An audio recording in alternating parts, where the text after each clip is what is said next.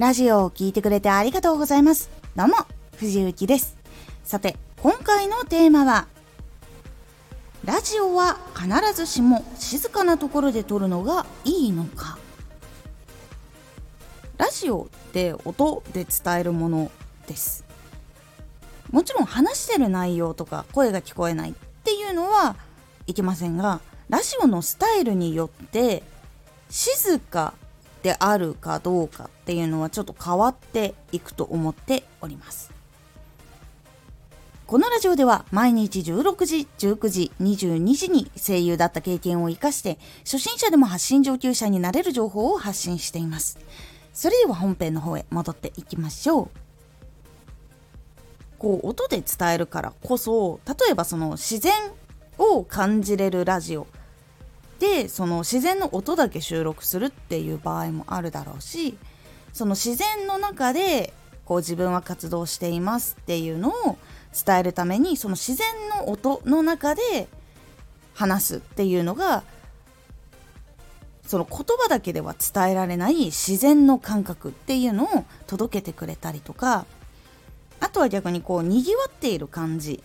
を出したい。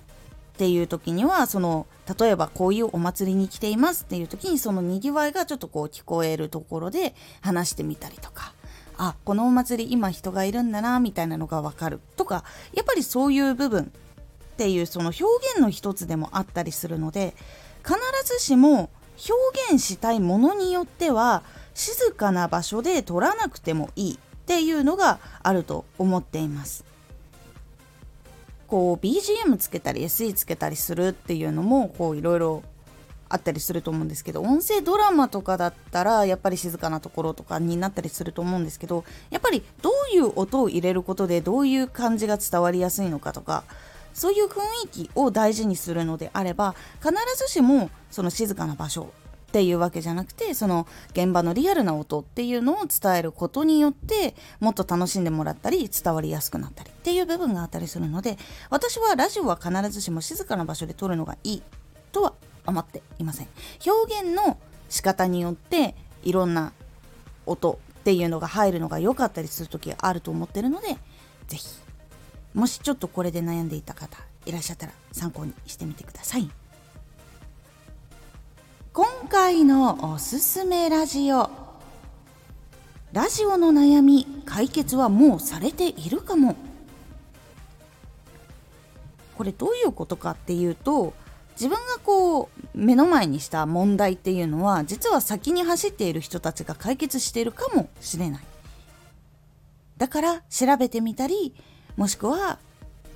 その考えるだけでうまくいかない時にはこうどうしたらいいのかっていうお話をしております。